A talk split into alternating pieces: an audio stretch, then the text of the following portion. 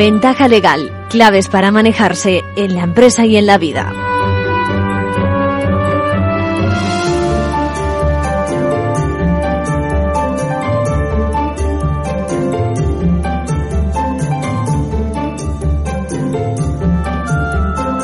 Bueno, empezamos con una pregunta. Fíjense, ¿quién es aquel que se lee las fórmulas que incluyen nuestros contratos, ¿no? Fórmulas matemáticas.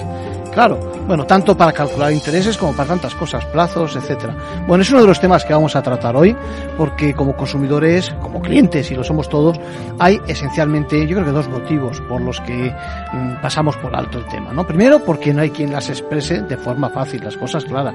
Piensen en el recibo de la luz, del agua, yo qué sé. Bueno, y segundo, que no nos complicamos. Seguramente porque no están a nuestro alcance por nuestros conocimientos, en realidad por la escasez de conocimientos.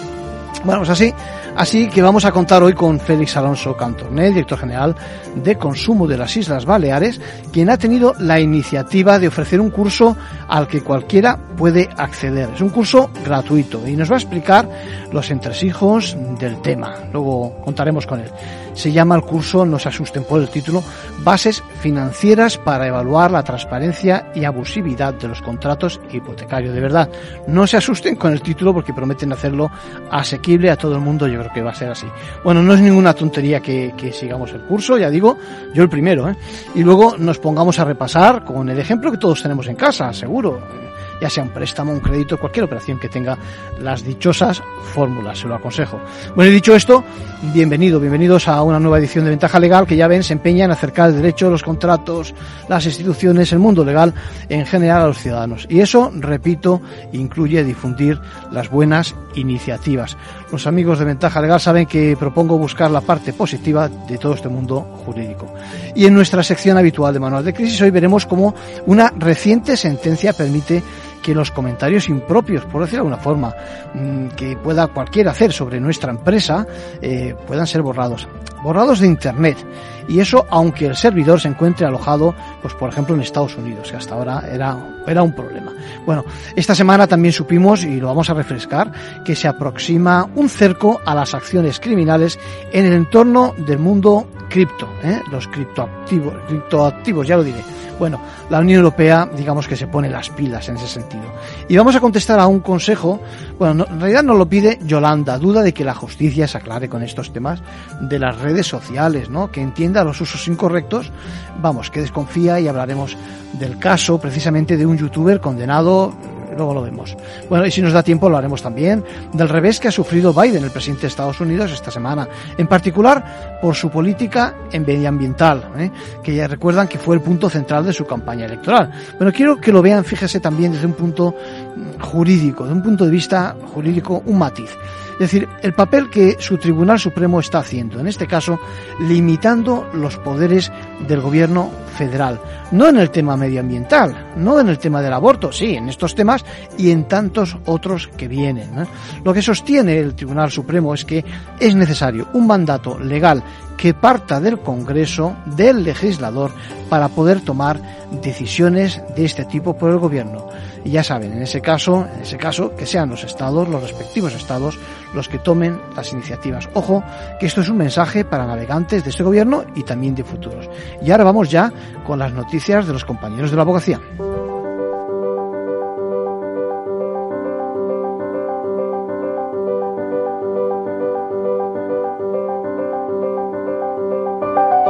Ahora en Ventaja Legal, la actualidad semanal de la abogacía.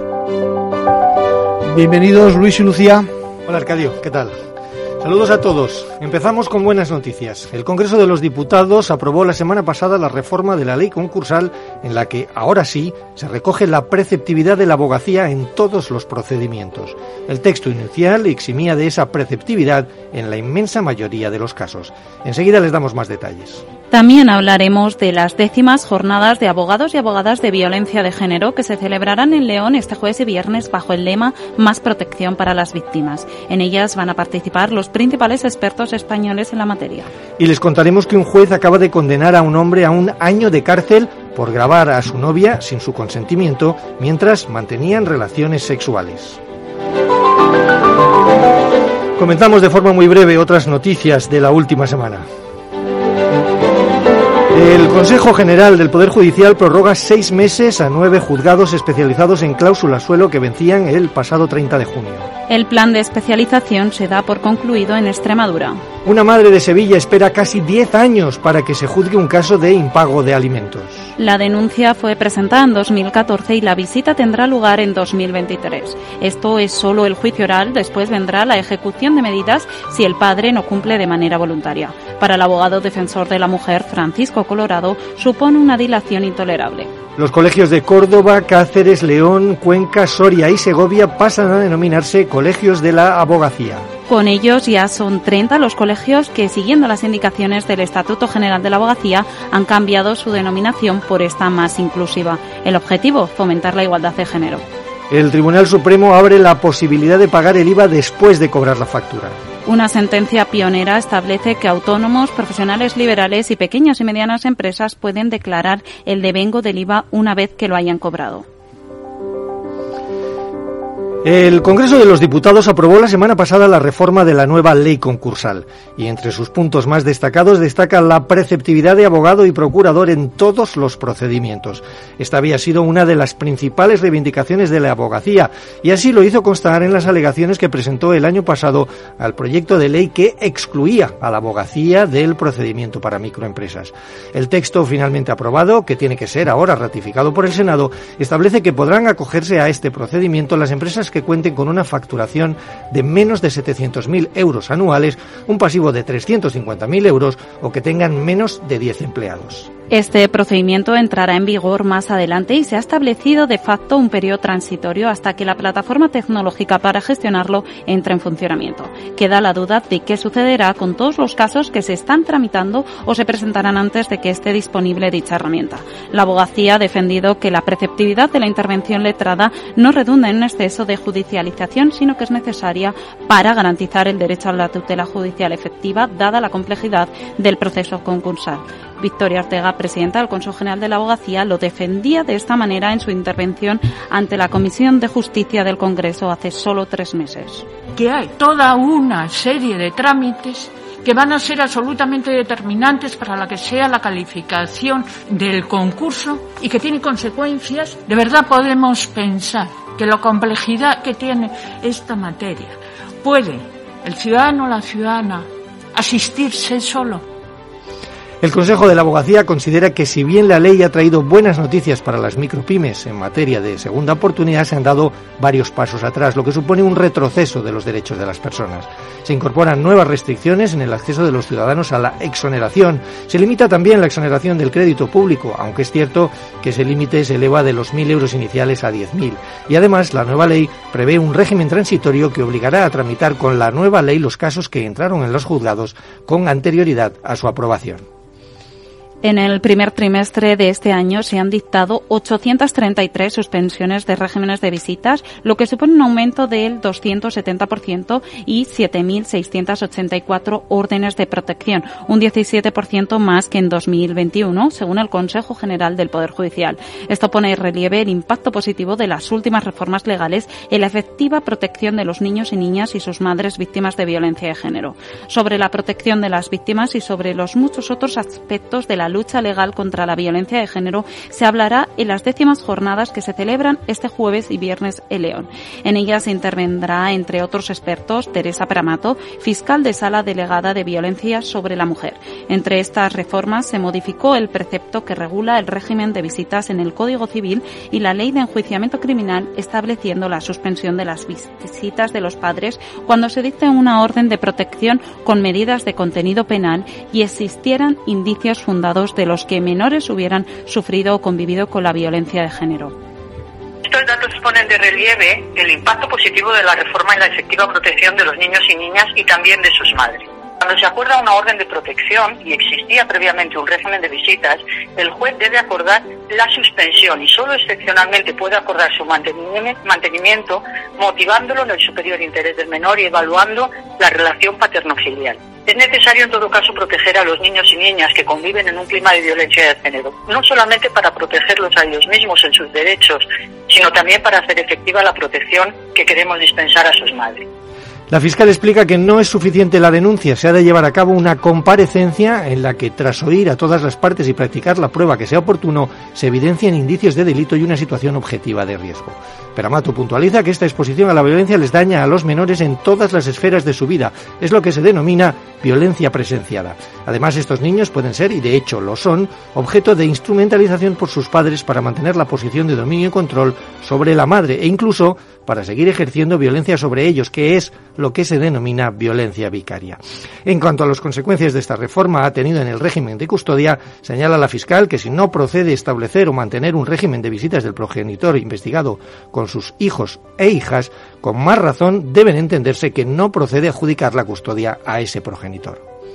Un juez de Madrid ha condenado a un hombre a un año de cárcel por grabar a su novia sin su consentimiento mientras mantenían relaciones sexuales, algo que constituye un delito de descubrimiento revelación de secretos. Además, deberá pagar a la víctima una multa de 6 euros diarios durante 12 meses, indemnizarla con 3.000 euros por daños morales y no podrá acercarse a ella durante los próximos tres años, según ha dictado el juzgado de lo penal número 37. Beatriz Uriarte, abogada defensora de la víctima, afirma que probablemente sea la primera vez que quien roba la intimidad de su pareja es condenado seriamente, ya que, asegura, no ha encontrado sentencias anteriores que dicten prisión por este delito. Beatriz Uriarte. No es legal porque el Código Penal con el delito de descubrimiento y revelación de secretos del 197 lo que castiga es precisamente el hecho de vulnerar la intimidad de otros sin que haya consentimiento utilizando cualquier tipo de mecanismo de grabación o reproducción del sonido de la imagen, ¿vale? Lo que ocurre es que en este caso se castiga con penas de 1 a 4 años y multa de 12 a 24 meses y esto se agrava si posteriormente se difunde, porque en este caso las penas serían de prisión de 2 a 5 años.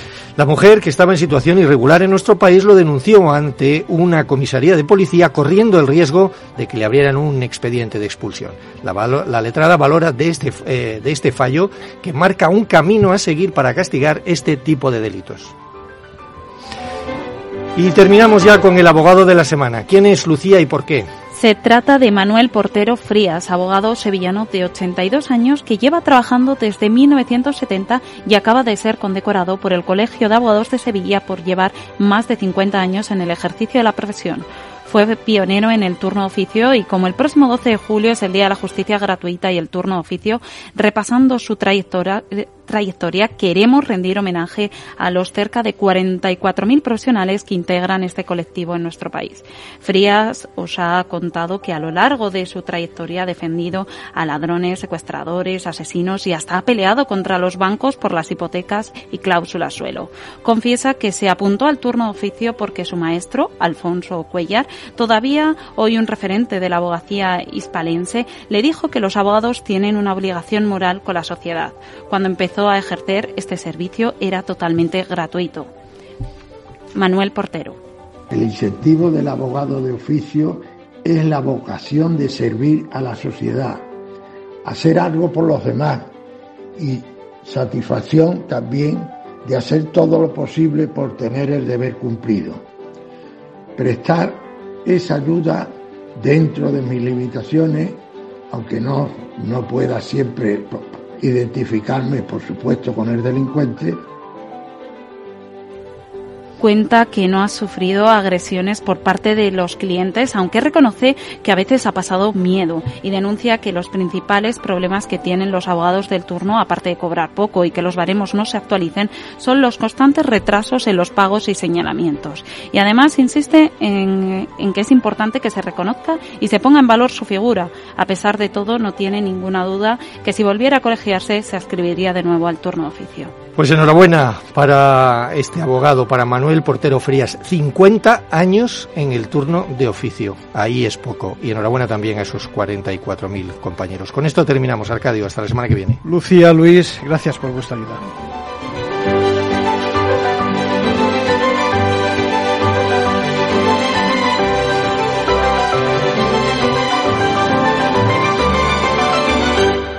Manual de crisis. Reglas a seguir en caso de necesidad.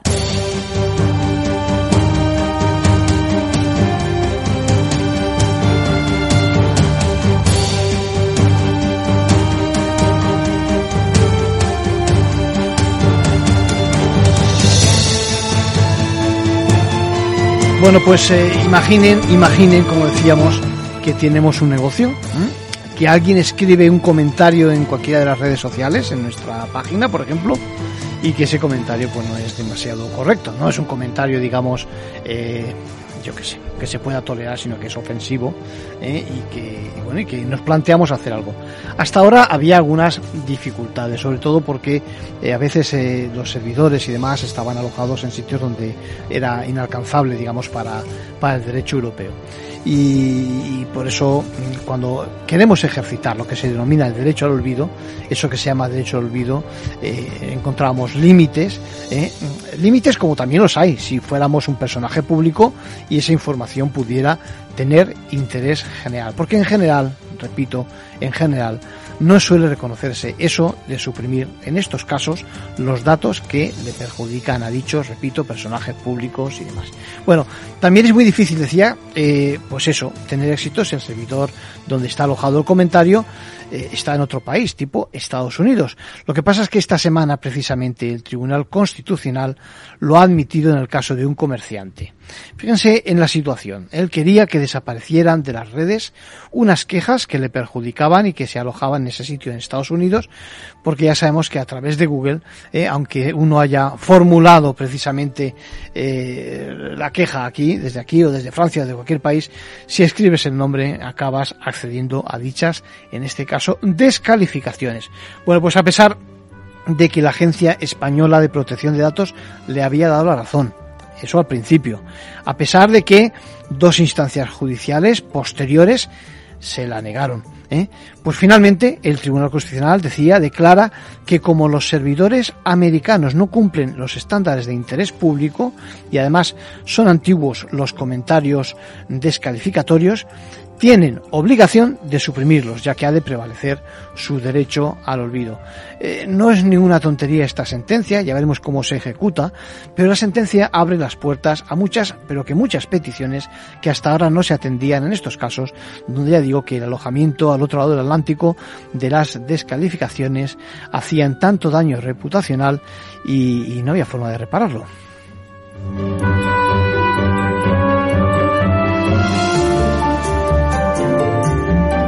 Por último, un consejo a título personal de nuestro abogado Arcadio García Montoro. Bueno, Yolanda nos preguntaba, Yolanda es muy activa ¿eh? con nosotros y se agradece. Dice, ¿cómo se utilizan las redes para apartar del, del, delito aquellos sinvergüenzas, estoy leyendo textualmente, que se aprovechan de estos canales para humillar o para insultar o para acosar a otros, ¿no? Se pregunta ella si actúa la justicia en estos casos, aparte de los casos de derecho al olvido, como los que acabamos de comentar, con sus limitaciones. Y finalmente nos dice, ¿entienden realmente los jueces este tipo de asuntos?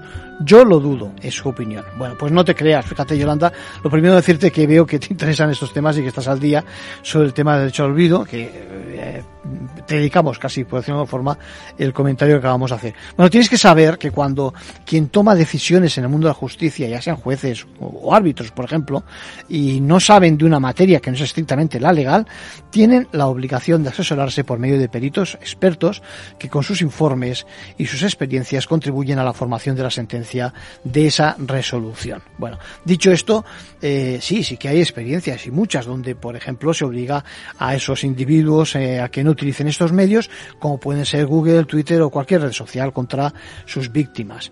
Incluso que no puedan acercarse en el sentido de contestar, etcétera, etcétera.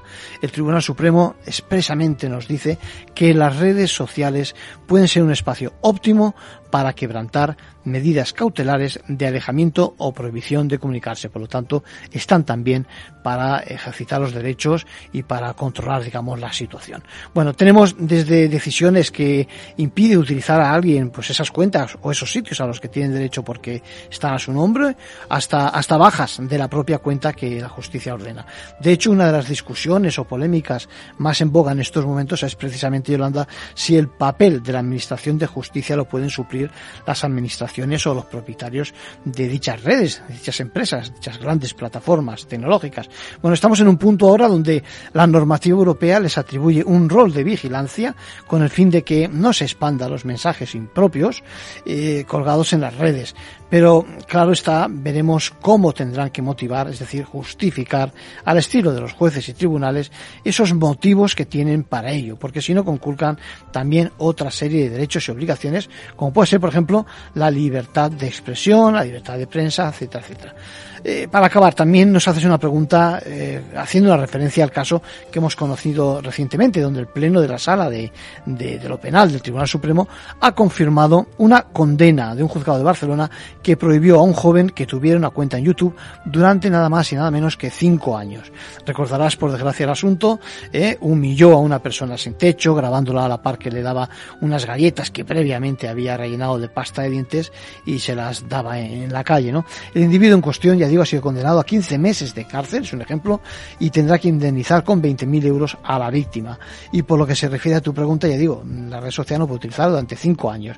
Atención, ojo, con el daño que se puede hacer, porque contaba con más de un millón de suscriptores y 124 millones de visualizaciones de los contenidos. Importante, importante también, Yolanda, que veas que en estos casos la obligación es de indemnizar a la víctima, y en este caso, ya digo, con 20.000 euros por los daños morales y más si cabe si tenemos en cuenta que el condenado ganó 2.180 euros con la difusión del ofensivo mensaje.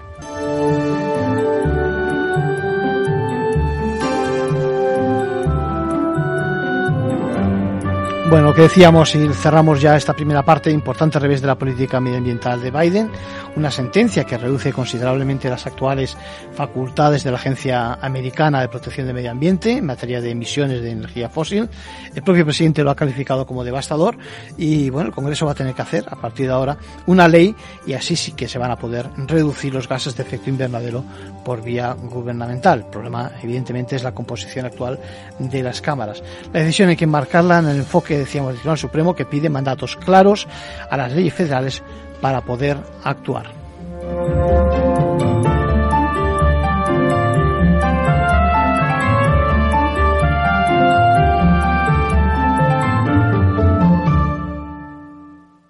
¿Qué es ir más allá?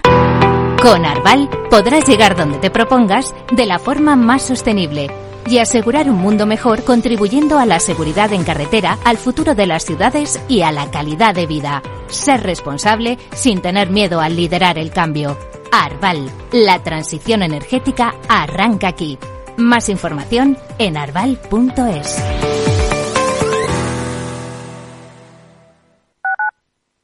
Capital Radio Madrid, 103.2. Nueva frecuencia, nuevo sonido. Disfruta de la mejor cocina gallega en Montes de Galicia. Todo un clásico moderno en el barrio de Salamanca. Disfruta de la variada dieta atlántica, de las mejores carnes y pescados tratados con respeto y transparencia y regados con una de las mejores bodegas de la zona. En grupo, en familia o en pareja, Montes de Galicia te ofrece el espacio perfecto en cada ocasión. Capital Radio. Siente la economía. Acción. Emoción. Pasión. Deporte en estado puro todos los días en el balance de la mano de Paco Lloret. Entre las 8 y las ocho y media de la noche, el balance de los deportes en Capital Radio. Esto te estás perdiendo si no escuchas a Rocío Arbiza en Mercado Abierto. Eduardo Martínez, cofundador de la FinTech Tokio. El mercado africano también está creciendo muchísimo. Hay que tener en cuenta que tanto el mercado asiático, africano y latinoamericano es un mercado donde hay más penetración de móviles que de banca, por lo cual eh, propuestas digitales que puedas tener en el móvil son muy eficientes para ese tipo de mercados. Mercado Abierto con Rocío Arbiza.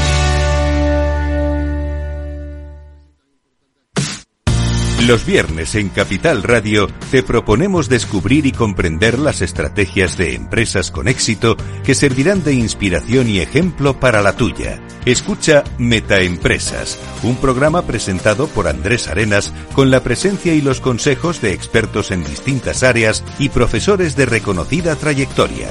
Todos los viernes a las siete y media de la tarde, Metaempresas, Capital Radio. Madrid 103.2, Capital Radio.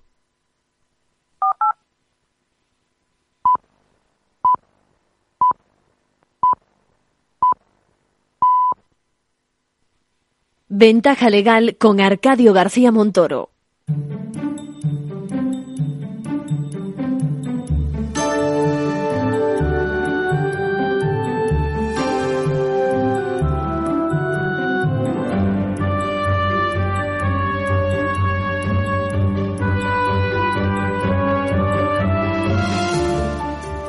Bueno, como les decía, lo cierto es que la información y la preparación que tenemos los consumidores ante determinados temas, pues a veces son de índole matemática, a veces son de índole económica, incluso jurídica, ¿eh? pues es muy limitada. Pero de vez en cuando hay alguna iniciativa que tenemos que aplaudir y en este caso vamos a contactar con Félix, como decía. Félix, ¿cómo estás? Bien, muy bien. Aquí un poco, no sé si han COVID o constipado, pero bueno. Dentro de la normalidad entonces. ¿eh? Exacto. bueno, voy a descontarlo y se acabó.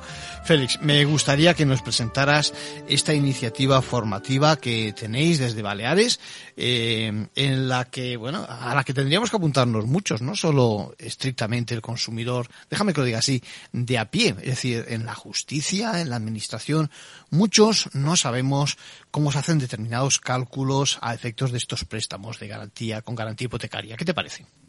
Sí, sí, por supuesto. Yo creo que la sociedad en su conjunto está poco preparada para, para lo que nos ha venido, lo que nos han hecho y desgraciadamente nos siguen haciendo. Y entonces nosotros, eh, en consumo, lo primero que hicimos es, primero, ver cuáles son los problemas reales de la sociedad. Que en, muchas veces las autoridades de consumo se dedican a los bazares y no se dedican a lo, a lo que realmente les toca. Sí. Nosotros vimos que había varios problemas que son de índole general. Uno de eh, los servicios básicos y entre- dentro de los servicios básicos, no únicamente la energía, que es lo que hablamos también muy a menudo, Sí. sino también, sino también el, el tema bancario. Y entonces en el tema bancario eh, hemos ido, eh, bueno, pues desmenuzando diferentes problemas que desgraciadamente han quedado en algunos casos irresueltos y que por otro lado nosotros entendemos que necesita que el consumidor, pero no únicamente el consumidor, sino también, como decías tú, jueces, magistrados, abogados, personal de las administraciones de consumo sepan lo que está pasando para poder actuar en consecuencia. Y en este caso, nosotros como Administración de Consumo entendemos que es importantísimo que la gente co- conozca las bases financieras para evaluar si hay transparencia o no hay transparencia o si hay abusividad o no hay abusividad en los contratos hipotecarios. Que desde una valoración que a lo mejor puede sonar frívola al principio, podríamos decir, oye, eh, es que los ha habido en casi todos.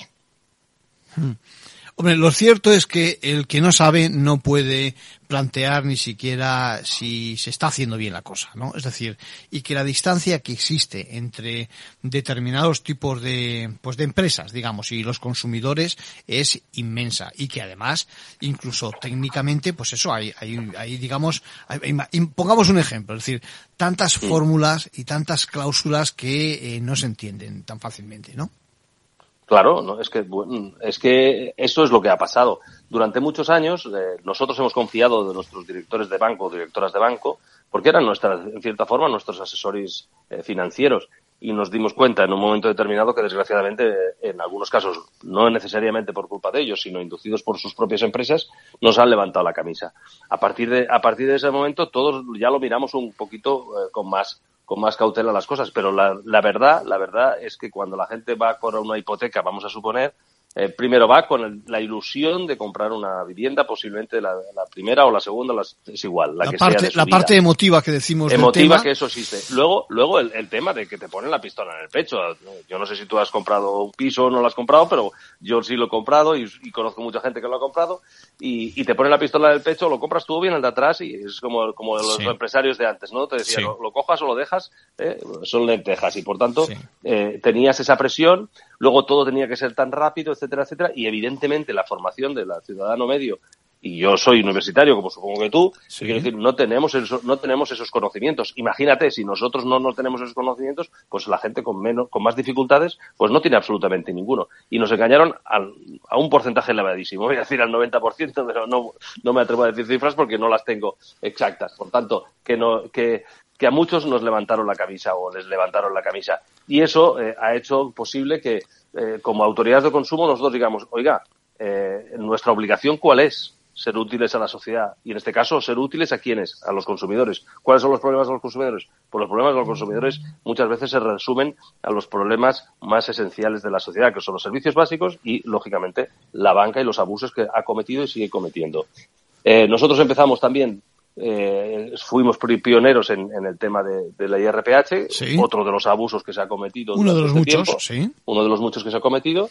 Y luego ahora pues em, vemos que se siguen teniendo esa necesidad, ya veis que desgraciadamente aún no, está resuelto, pero nosotros hemos puesto ya sanciones y seguiremos trabajando en esa línea.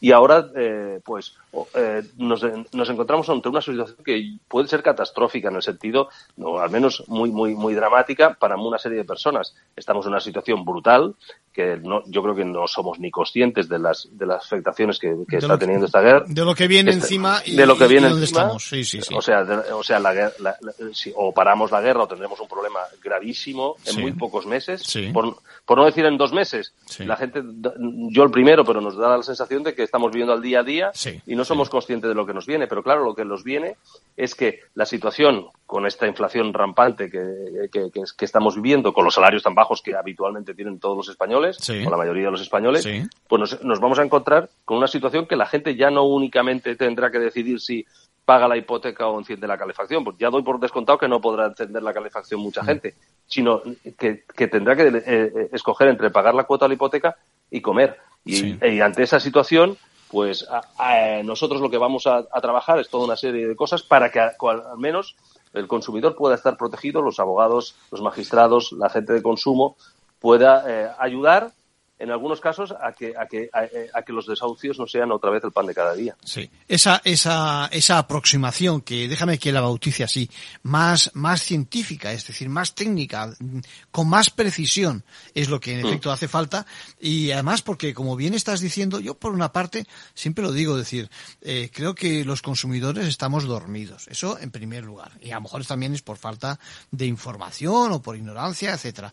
Pero además también se está produciendo una cosa que corrígeme si lo piensas de otra forma, es que llega un momento en que vamos a acabar siendo vulnerables casi todos, ¿no te parece? ¿Eh? Sí, todos, todos, todos. el otro día el presidente hablaba de clase media trabajadora, pues yo, y, ciertamente toda la clase media trabajadora de aquí a nada va a tener una situación. O sea, si la situación sigue igual y parece, por, por, lo que nos están diciendo los propios dirigentes de los países europeos, que la, guerra va a ser larga, por tanto, si la guerra va a ser larga, la situación esta no va a mejorar y, en, en, muchos casos va a empeorar y, por tanto eh, afectará a todo el mundo, ya no únicamente a los extremadamente pobres o a la gente que ya es absolutamente vulnerable en estos momentos, sino mucho a mucho más porcentaje de la población. Eh, yo creo que ante esto eh, lo que no podemos es ser apáticos. Tú decías antes que los consumidores estamos un poquito como aislados. Es, es, verdad, sí, sí, sí, sí, es cierto. No únicamente los consumidores, yo creo que toda la sociedad, la, sociedad en general.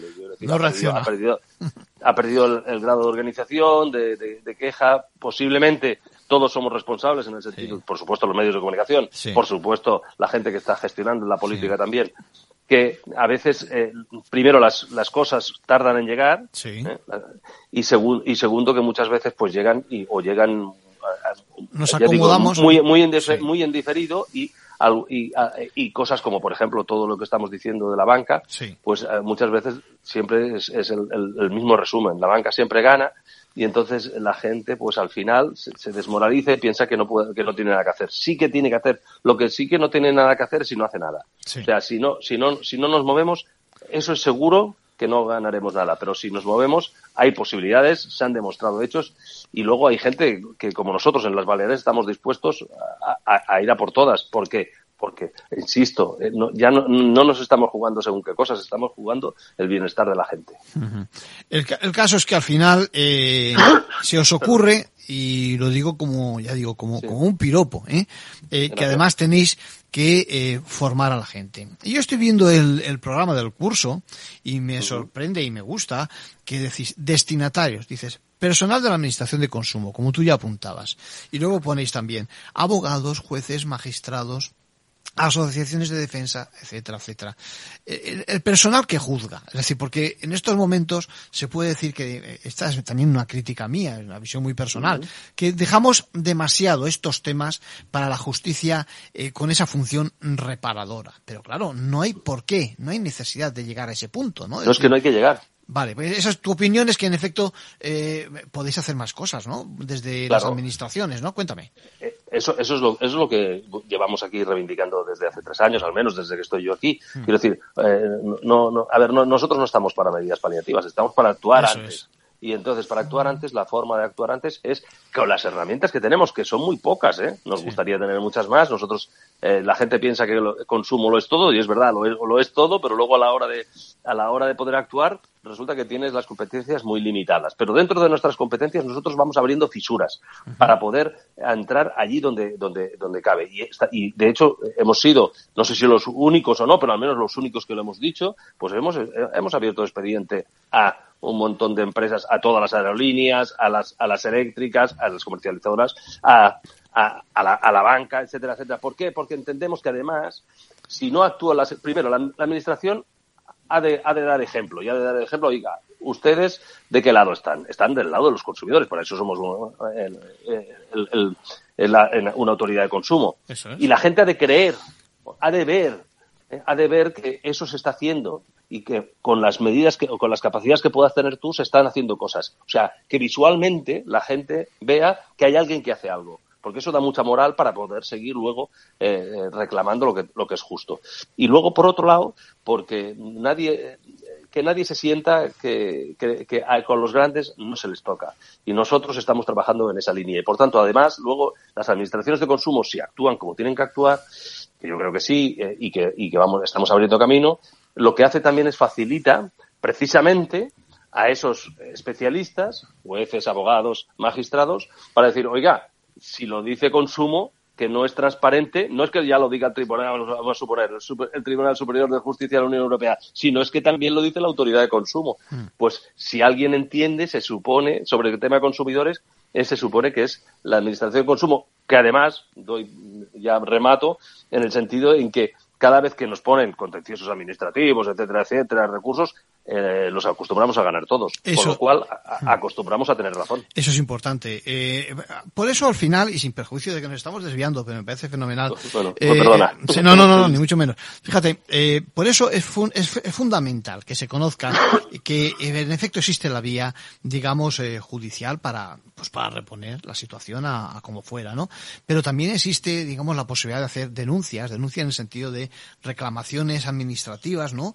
E incluso Sí, sí. eh, que vosotros pudiendo, pudiendo si, si os ponemos, si os exponemos nuestros casos, podáis abrir expedientes, incoar expedientes, eh, incluso, eh, pues eso, averiguar y decidir si existen infracciones y, y, y- y anudar la correspondiente sanción, ¿no? Me imagino que eso es a lo que te estás refiriendo. Claro, claro. Nosotros lo que, lo que queremos es eso. O sea, el, el objetivo, lógicamente, es que no hubiera reclamaciones ni hubiera denuncias, pero desgraciadamente eso, eso eso, es. eso no es posible hoy por Sí, hoy. sí, sí. Eh, pero entonces lo que nosotros lo que reclamamos es que la gente reclame, pero sobre todo también Mm. denuncie en muchos casos, porque la reclamación está muy bien y nosotros, pero ya sabéis que a no ser que estén en las juntas arbitrales de consumo, nosotros nos ponemos de acuerdo con las empresas, pueden ponerse de acuerdo o no, porque nadie, nadie los obliga, Claro. a no ser que estén en, en las juntas arbitrales. En cambio, la denuncia, evidentemente, es- esas reclamaciones, si nosotros vemos que se, han, se ha transgredido la norma, pues a- abrimos expediente sancionador. Pero las denuncias no, no van para reparar tu caso, Hmm. sino van para reparar, para reparar el origen del problema. Y Hmm. por eso, eh, no es que me gusten más las denuncias, sino que creo que las denuncias son eh, más quirúrgicas, Sí. en el sentido en que, en que pueden, no arreglan exclusivamente tu problema, que está muy bien, Sí. sino, sino que también, lógicamente, intentan evitar de que se sigan produciendo. Claro, y entonces sí. tenemos, tenemos pocas. Y por eso es bueno, y por eso es bueno que abogados, jueces y magistrados también sepan, y sobre todo las asociaciones Sí. de consumidores, no únicamente los consumidores en general, sino que digan, ostras, es verdad, eh, se puede hacer, es- nos están, se están abusando de nosotros, y por tanto hay que denunciarlo, porque si no lo denuncias, nosotros tenemos, eh, si no recuerdo mal, porque va- hay, hay días que baja el, el ratio, tenemos 13 inspectores, son 13 Ujú. inspectores para todas las islas. Y, eh, podemos hacer, podemos llegar a donde podamos llegar, pero no, no, no, no tenemos un inspector para cada tienda, Claro. para cada empresa, para cada. Y insisto, con las pocas competencias que tenemos ya tenemos muchísimo trabajo, pero luego también hay que reclamar a los que realmente tienen competencias que actúen del lado que les corresponde. Hmm. O sea, eh, y, y, por, por, y, estoy poniendo el ejemplo del Banco de España. Hmm. Es verdad que el CNMC ha, ha mejorado, pero también, también hay que hay que recordar que el CNMC, que, que hay, hay, hay, las juntas de transporte, hay mucha gente que, que tiene capacidad para actuar y muchas veces da la sensación de que son comensales. Ya. Son invitados, son invitados y no, digamos, no aportan nada especial, ¿no? Al, al, al Efe sistema. Sí, sí, sí. Efectivamente. ¿Se ha mejorado algo? Si miras las si miras las cifras, evidentemente no es comparable lo de la época del señor Rajoy con la actual. Sí. Vamos mejorando en algunos casos, pero en otros no vamos a mejorando adecuadamente. O, su- o sea, desde mi punto de vista, no del todo adecuadamente. Sí. Además, además, Félix, hay un tema que es fundamental y lo estás Mm. apuntando tú, y es esa, esa función preventiva. Es decir, vamos a ver, eh, yo creo que eh, una cosa es que alguien detecte, yo, imagínate, a título particular, un tema, sí. eh, que os lo exponga, que si decís, como a algunos nos gusta decir, hay caso, es decir, hay defensa, es decir, realmente se ha producido un desaguisado, eh, actuéis vosotros, y luego existe otra, otro, otro aspecto que es fundamental, y es cómo parar que esos casos se reproduzcan una y otra vez. Es decir, el consumidor eh, eh, tiene muy claro que, es incomprensible que ese tipo de empresas con una labor social también en el mundo financiero y demás repita una y otra vez, digamos, eh, de una forma torticera, está claro, eh, ese, ese, esa, eh, pues esa infracción que ha cometido, ¿no te parece? Sí, claro, y, y, y por eso muchas veces, aunque lógicamente soy defensor de los de, de las juntas arbitrales, me preocupa, me preocupa el hecho de que algunos le laven su conciencia en esas juntas arbitrales.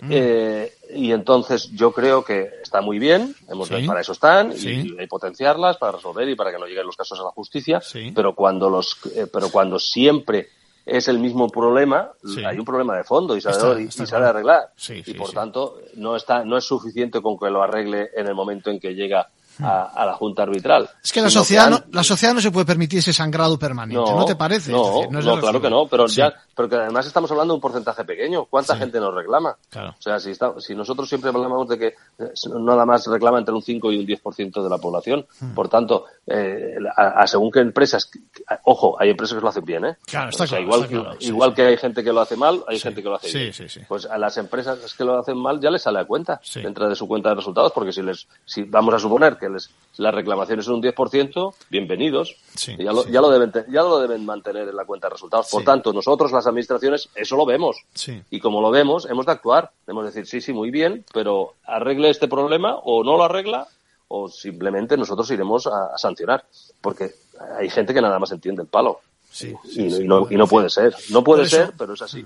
Por eso eh, forma parte, digamos, de, del compromiso de cualquiera de nosotros con la sociedad, el que si vemos un, un problema, si vemos una injusticia, pues realmente la pongamos en manos de, en este caso, de las autoridades administrativas, eh, en este caso Baleares, pero en cualquier comunidad autónoma hay, digamos, eh, eh, exactamente el mismo, más o menos, la misma de- predisposición. Déjame que te pregunte, vamos otra vez al, al programa. Perdona. Estamos hablando de un programa que se va a impartir a través de, de las redes, ¿no? Por lo tanto, eh, cualquiera, desde cualquier punto, puede acceder perfectamente. ¿Es así? Y gratuito. Y sí, sí, gratuito. sí, por supuesto. Además, lo, lo, lo como que nuestra función es esa, ¿no? La, función es que cuanto más gente la pueda acceder, suma, mucho sí. Y entonces, porque eh, eh, ayudará a los consumidores en general. Sí. Entonces, lo que hemos hecho es lo siguiente, eh, lo siguiente, hacemos el curso por la mañana, pero luego hacemos un curso espejo por la tarde. Vale. O sea, que, se repite por la tarde. Vale. Y, y- y ya sabemos que hay gente que está interesada en grabarlo, porque se grabará, Sí, lo sí. grabaremos nosotros, Para y difundirlo. luego posteriormente ir difundiéndolo. Bien. Insisto, lo importante es la difusión. Sí, porque sí. si nos quedamos cinco personas, bueno, cinco, 50 personas lo sabemos, no nos Sí. sirve absolutamente Nada. de nada. Nada. Sí, sí, y además, escucha, el, eh, de lo que queréis que, se, que sepamos los demás es algo de lo que es difícil que sepamos. Me explico. Sí, sí, no, aquí- ni yo tengo- tampoco, en muchos casos sé. Tengo el capítulo, tengo aquí el capítulo primero, dice, ¿cómo se amortiza un préstamo hipote- hipotecario? Vamos a ver. Yo, como tú, somos titulados superiores, Claro. eh, con conocimientos de ciencias, con conocimientos de, y aún No, así. yo soy de letras, como tú, bueno, me parece. Bueno, bueno, bueno, bueno, yo de las dos cosas, pero, pero que es lo mismo, es decir, que seguro que voy a descubrir, te lo digo porque me vas a Yo tener también. en el curso, no sé en cualquiera de las versiones, eh, seguramente, seguramente grabándolo y viéndolo varias veces, algunos aspectos Sí, para sí, sí, entenderlo, eh, O sea que, eh, eh, ¿cómo, cómo se calcula el interés mensual? eh? O cómo, o cómo se amortiza, digamos, la cuota y si es mixta, ¿no? Son detalles de estos que nos van a llevar también a reflexionar y a algo muy importante, es decir, a coger nuestro préstamo con garantía hipotecaria y a plantearnos cosas, ¿no? Yo incluso te- os propondría una cosa, igual esto es demasiada petición, ¿eh? Pero bueno, como Dime. medio que está colaborando en difundirlo, déjame que, que me permita esta pequeña licencia. Es decir, el capítulo de preguntas al profesor tenéis que contemplarlo también, porque... Ah, sí, sí, sí. ¿eh? sí. Porque... Eh, está contemplado. Ah, Y está además contemplado. Lo que, lo Vale. sí, lo y lo que hacemos es poner ejemplos concretos. Vale. En algunos casos extremos. Pero lo que tú has dicho también es muy, es, es, muy orientativo, que la gente le puede servir, ¿no? Es decir, oye, coger su hipoteca también. Sí, ¿eh? claro, y en el momento que se está explicando, o como tú dices, rebobinando varias veces en las, Sí, en las, en, la- en las, en, en- en- las grabaciones de vídeo, pues verlo. Pero igualmente, eh, como siempre en la vida, nosotros intentamos luego también dejar alguna, algún espacio para poder posibles consultas posteriores. Claro, bien. Porque claro, eh, ya lo hicimos con el curso del IRPH y tenemos un, un, un, un, un correo electrónico para Sí. las diferentes consultas para poderlas hacer. Eh, estamos pensando en mantenerlo, que posiblemente será el mismo, Sí. y, y para que la, porque efectivamente tú vas a un, a un curso de estos que ya- ves que dura días, Sí. pero que pero que igualmente siempre te quedan preguntas por hacer o, o- o te has despistado o, Sí, sí, sí, o- sí, o sí. alguna cosa no la has terminado de entender. ¿eh? Nadie-. Como, ya te- como tú has dicho bien, hay gente que sabe mucho y hay gente que no sabemos tanto. Sí, sí, sí, sí, pero en cualquier caso es que seguro que vamos a encontrar cosas nuevas. Fíjate, hay un- hacéis, hacéis hincapié en un tema que es importantísimo. Y Yo reconozco que eh, conocía el tema, pero no sabía que generaba problemas. Y son lo que se denominan los formatos de préstamos REDAL. Yo creo que, eh, que, que suena Eso- mucho a enredar, pero bueno, Sí. perdona la broma, pero eh, eso de enredar, ¿qué significa? Eh, ¿Nos explicas tú un poco exactamente cuál es la filosofía de esos Sí, préstamos? sí, sí, porque en un momento determinado, ya sabes que hubo una vorágine de, de- de- de préstamos, en un momento determinado no había suficientes pues eh, perso- personal cualificado para, para ir dando tantos, como, se- como se hacían como churros, Sí. ¿eh? tantas hipotecas como Sí. se hacían como churros, y, pa- y porque por otro lado lo que se buscaba es que la gente picara, o sea, que todos nosotros picáramos y tuviéramos una hipoteca, Sí, sí. entonces el, eh, parecía que lo importante y, y era la, la- la primera la primera la primera cuota no y que la primera cuota es la que la, tú ya ibas a tener de por vida todo eso con lo cual nos, en- nos engañaron entre comillas a todos Déjame, Eh, déjame, que haga un matiz. Vamos a explicarlo un Sí. poquito desde antes. Porque tú y yo sabemos de qué estamos hablando, pero igual el oyente se ha perdido un poquito. Es decir, Mm. Sí. cuando uno hace una adquisición inmobiliaria, lo más seguro es que contrate un préstamo con esa garantía, ¿eh? con la garantía de una hipoteca. Y en ese préstamo, en el contrato de préstamo, puede haber mil y una fórmulas. Entonces, eh, lo que estás explicando, eh, digo, para calcular los intereses, para ver eh, la, la amortización, las cuotas, cómo hay que pagarlas, cuál es el plazo o el término en el que hay que hacerlo, etcétera, etcétera. Y lo que estás explicando es muy interesante. Es decir, que hubo un momento en el que el negocio era tan bollante y, y no se ponían problemas desde el punto de vista de, de la empresa financiera, de la banca, de tal manera que se produjeron algún tipo de préstamos con unas cláusulas muy especiales, ¿correcto? sí correcto correcto no únicamente eso sino ya te acuerdas que te vendían el coche la lavadora y el y el seguro ¿eh? en, el, en, el, en el préstamo y por tanto lo- los préstamos pasaban a ser flexibles Sí. y no no había un, y no había una cuota fija y eh, Mm. eh, por tanto aquí se produce un un tema que cuando eh, lo hemos descu- se ha descubierto más tarde, ¿no? Cuando Sí. iban a desahuciar a las personas, cuando Sí. se iban a cuando se iban a, a liquidar la- y se iba a hacer la liquidación económica de la casa, Sí. pues eh, eh, no sabían cómo calcularlo. Lógicamente, el, el- el- el banco llevaba sus números, unos Sí. números que estaban contrastados absolutamente exclusivamente por ellos, Sí. y, y lo, eh, evidentemente la persona, mm, pues los conocimientos que tenemos nosotros, pues son los Son que limitados, son, sí. ¿eh? son limitados. Eh, eh, podía tragar con ruedas de molino, otro no tragar con ruedas de molino, pero claro, había un acta notarial. Y Mm. ese acta notarial resulta que lo único que hacía, que también es lógico, como dicen los notarios, oiga, yo lo que hago es las formalidades, yo no entro en los números, con lo cual nadie analizaba los números. Y nos hemos dado cuenta que los números podían permitir el hecho de que, precisamente, eh, mucha gente no, no se quede sin casa porque lo que tenía que hacer era simplemente pagar el, como era una cuota libre, Sí. pues podía pagar solamente los intereses. Déjame que, haga un- déjame que haga una pequeña traducción. Es decir, que en vez de decir, por decirlo, una por decirlo de alguna manera, es decir, el, el, el cliente eh, que se ha obligado al pago del préstamo no ha cumplido con las diferentes cuotas, como esas cuotas no estaban claras, sino que se decía, voy a decir un plazo, es decir, que en el plazo de 30 años, digamos, hay que devolver el préstamo, habéis descubierto que no se ha podido incumplir en tanto en cuanto no han pasado esos 30 años. 30 años. Y por lo tanto no te pueden desahuciar, tú tienes derecho, es decir, el banco tiene que estar a la espera de si al término de esos, de esos 30 años, en efecto, has devuelto la cantidad que te habías comprometido. ¿no? En el año, el último año, en el, en el año 29 y, 11 meses. Y 11 meses, pues, sí. Pues tú has, eh, has, de haber pagado todo o no. Sí. ¿Eh? Y entonces, lógicamente, pues es cuando se determina cuánto tienes que pagar o, dejar de pagar o vender el piso o te lo compra o se lo queda el banco. Algo, Pero no te pueden echar antes. Algo, Félix, algo que también encaja con los códigos de buenas prácticas, entiéndeme, que ya sabemos que son voluntarios, a los que muchas entidades se han adherido. Es decir, que eh, favorecer, digamos, no digamos ya con la crisis del 2008, no digamos ya con la actual pandemia y con lo que venga. Favorecer, digamos, que se produzca el cumplimiento de las condiciones del contrato es una de las cosas que, tratándose de servicios básicos, como tú apuntabas antes, em, debemos de exigir, ¿no? Y hay que promocionar, ¿no te parece? Efectivamente.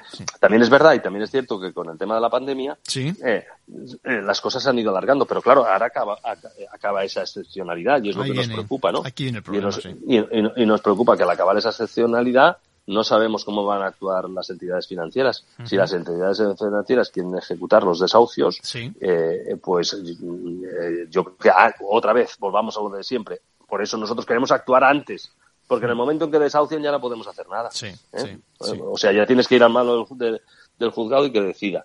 Pero antes podemos actuar y decir, no, no, oiga, y por eso es este curso de formación, en ese aspecto en concreto, en este apartado, decir, oiga, hay esta posibilidad, que los abogados lo sepan, que los magistrados lo sepan y que lo sepan. El banco no pierde.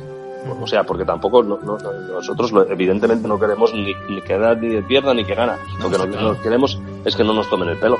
y entonces, lo que sea justo. el banco, lo que sea justo.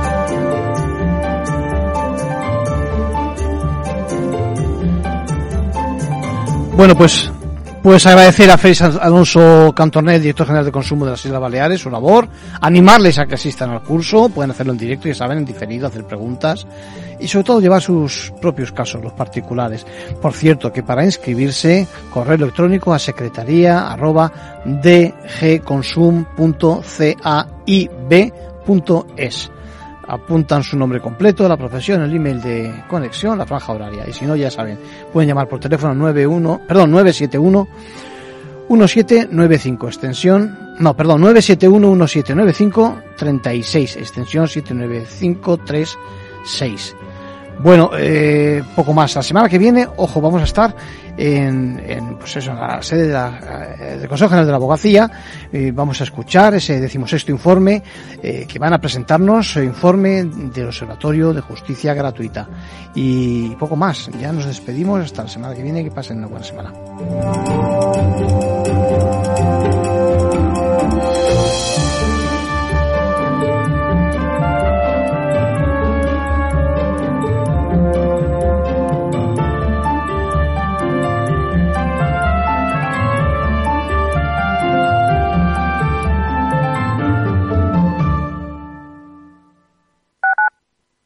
Capital Radio Madrid 103.2.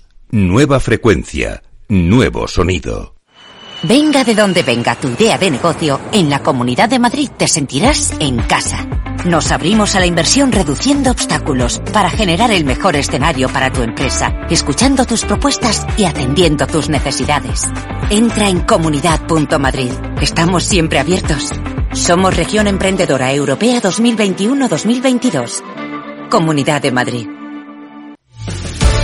Muy buenas, mi nombre es Sergio Fernández y estoy aquí para invitarte al primer programa de criptomonedas de la radio española. ¿Quieres saber qué es un Bitcoin? ¿Qué es esto de Cardano, Solana, Ethereum? Todo esto te lo vamos a contar en Cripto Capital de lunes a jueves de aquí en Capital Radio. Esto te estás perdiendo si no escuchas a Rocío Arbiza en Mercado Abierto. Alberto Roldán, director de inversiones de Metagestión. La revisión a la baja del crecimiento en España no ha sido gratuita ni lo va a ser. Eh, y además es una economía que va a decrecer en términos reales durante un periodo de tiempo muy largo. Y eso va a dañar mucho los, pilares de crecimiento de la economía española. Porque además queremos que no se están tomando ni las mejores decisiones de inversión en un país que, que sigue teniendo una muy fuerte presión fiscal, con un fuerte déficit público. La deuda sobre PIB en España se va a mantener por encima del 110% en los próximos cinco años. Y no hay nada que remedie eso. Nada va a cambiar. Con estas condicionantes no podemos estar invertidos en bancos. Es que somos muy contrarias a la gente que ahora defiende a capa y espada que los primeros 100 puntos básicos de subida en tipos de interés se lo llevan los bancos en vena. A mí es que me parece un discurso del yonki. Mercado Abierto con Rocío Arbiza. Madrid 103.2 Capital Radio.